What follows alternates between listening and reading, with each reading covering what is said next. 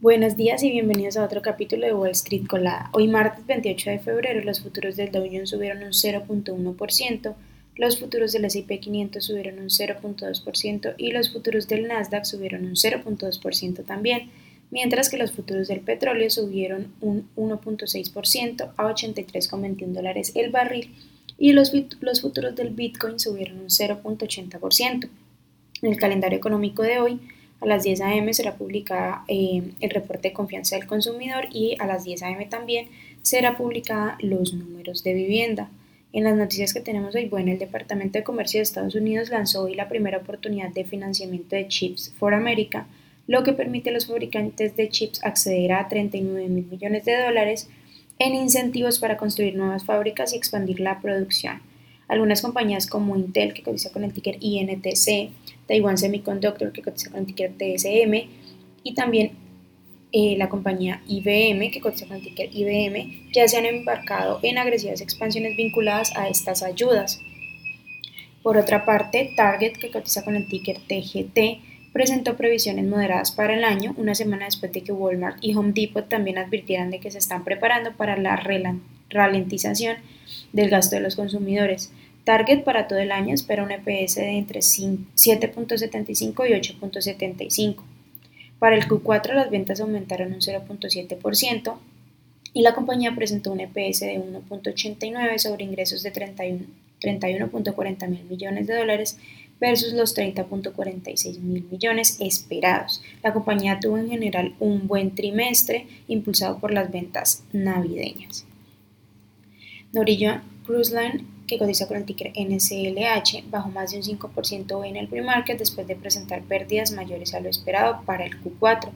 La compañía reportó una pérdida por acción de 1.04 sobre ingresos de 1.52 mil millones.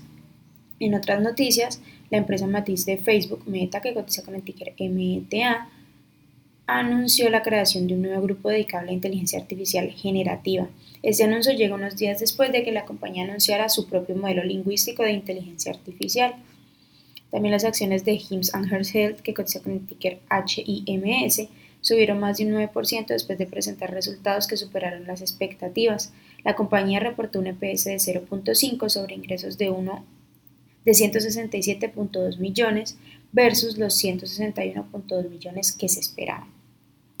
Por último, las acciones de Dix Sport Hoods, que cotiza con el ticker DKS, bajaron un 2.6% después de que Citi rebajara su calificación sobre la acción. La firma de Wall Street dijo que espera que continúe la presión sobre el margen bruto a corto plazo en la compañía. En las acciones que tenemos hoy con predicción bullish, están Catalyst Bioscience, que cotiza con el ticker CBIO y ha subido más de un 59%, también Mount Rainer Acquisition, que cotiza con el ticker RNER y ha subido más de un 46%. Y por último, Intelligent Living, que cotiza con el ticker ILAG y ha subido más de un 42%. Por otra parte, las, las compañías que tenemos hoy con predicción bearish son Apnix, que cotiza con el ticker APTX y ha bajado más de un 67%. También Direct Holdings, que cotiza con el ticker DRCT y ha bajado más de un 44%. Y por último, AdapHead, que cotiza con el ticker AHCO y ha bajado más de un 20%. Bueno, esas son las noticias que tenemos para hoy, justamente antes de que abra el mercado.